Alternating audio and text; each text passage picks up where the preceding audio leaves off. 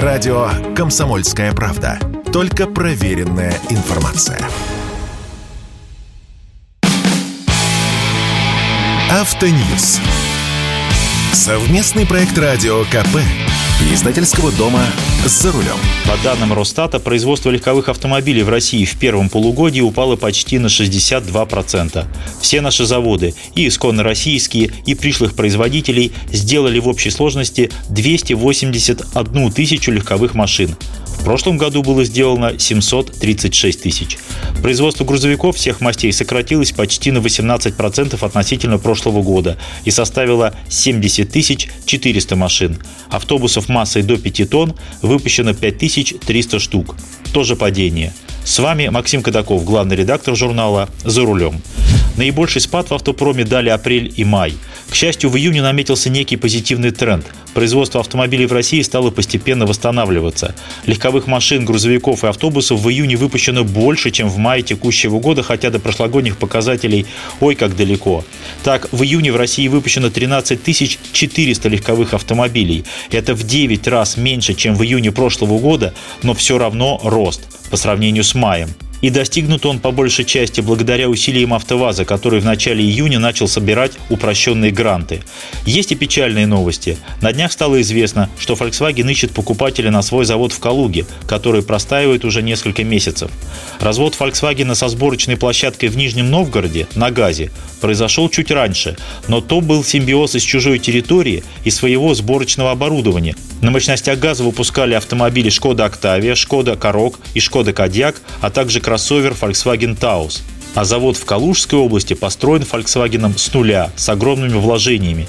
Там выпускали автомобили Volkswagen Polo, Skoda Rapid и Volkswagen Tiguan – Завод работал по полному циклу, со сваркой и окраской кузовов, причем штампованные кузовные детали приходили с соседнего завода, а еще здесь была налажена сборка двигателей, то есть степень локализации была очень высока. Кроме того, в состав предприятия входит мощная исследовательская лаборатория, которая позволяла подбирать потенциальных поставщиков материалов и деталей, а также адаптировать автомобили к российским условиям эксплуатации. Кто станет потенциальным покупателем завода? Неизвестно. Ходят слухи про компанию «Азия-Авто» из Казахстана, у которой есть лицензия на выпуск автомобилей «Шкода» и «Фольксваген». Но это вилами по воде писано, поскольку у «Азия-Авто» своих проблем хватает. И вне зависимости от того, кто станет покупателем, возникнет та же проблема, что и с московским заводом «Рено», который переименовали в «Москвич». Сам по себе завод с оборудованием не представляет особой ценности, если у вас нет комплектующих – из российской стали можно штамповать наружные панели кузова, можно их сварить и окрасить, но все остальное, все ключевые компоненты, начиная от электронных блоков, невозможно заменить. Нельзя просто так закупить какие-то другие электронные блоки, какие-то поршневые кольца, какие-то амортизаторы и дисплеи и сделать из этого те самые Volkswagen. Это невозможно в принципе а коробки передачи вовсе негде купить. Это я к тому, что без прямого или полускрытого участия большого Volkswagen на этом заводе можно будет собирать что-то другое, но не Volkswagen и не Шкоды. Что-то китайское, что-то иранское, может быть что-то индийское, если, конечно, такие машины кому-то будут нужны в больших объемах. Volkswagen, конечно, может по-тихому поставить тысячу машинокомплектов, две тысячи, три, но делать так постоянно и в больших объемах нельзя – и если Volkswagen хочет уйти от репутационных потерь, едва ли он будет этим заниматься. Пока нет никаких явных признаков того, что остановленные заводы Volkswagen, Hyundai Kia, Toyota, Mazda, Nissan и других производителей начнут работать в ближайшие месяцы. Дефицит в миллион автомобилей до конца этого года, который я спрогнозировал на радио «Комсомольская правда» еще в мае, и который недавно официально подтвердили профильные министерства, нужно чем-то восполнять. И в ближайшее время будут использоваться все, даже неожиданные ходы. Например, вчера мне пришло официальное уведомление от белорусского отделения фирмы Renault о том, что в Беларуси начали продажи обновленного кроссовера Renault Kaleos с напоминанием о том, что его могут купить и россияне. Вот текст без купюр. Приобрести автомобиль смогут и граждане России с оплатой в российских рублях, а также полным пакетом документов для постановки на учет в Российской Федерации. Конец цитаты и дана цена в российских рублях 3 миллиона 599 тысяч. Конечно, это дорого, но другие автомобили этого класса, Nissan X-Trail, Toyota RAV4 и другие, не дешевле и даже дороже. За 3,5 миллиона уже и китайцев продают.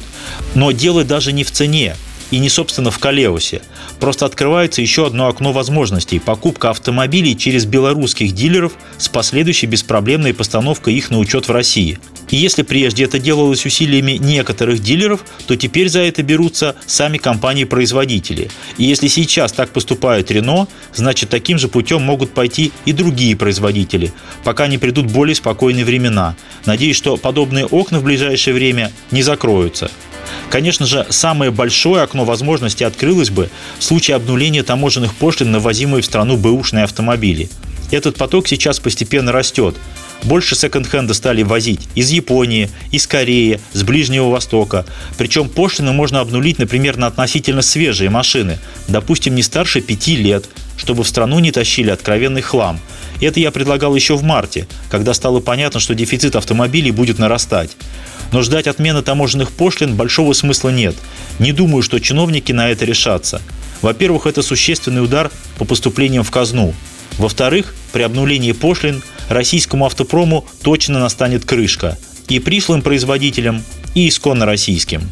С вами был Максим Кадаков, главный редактор журнала «За рулем». Слушайте радио «Комсомольская правда». Здесь всегда самая точная информация. Автоньюз. Совместный проект радио КП. Издательского дома «За рулем».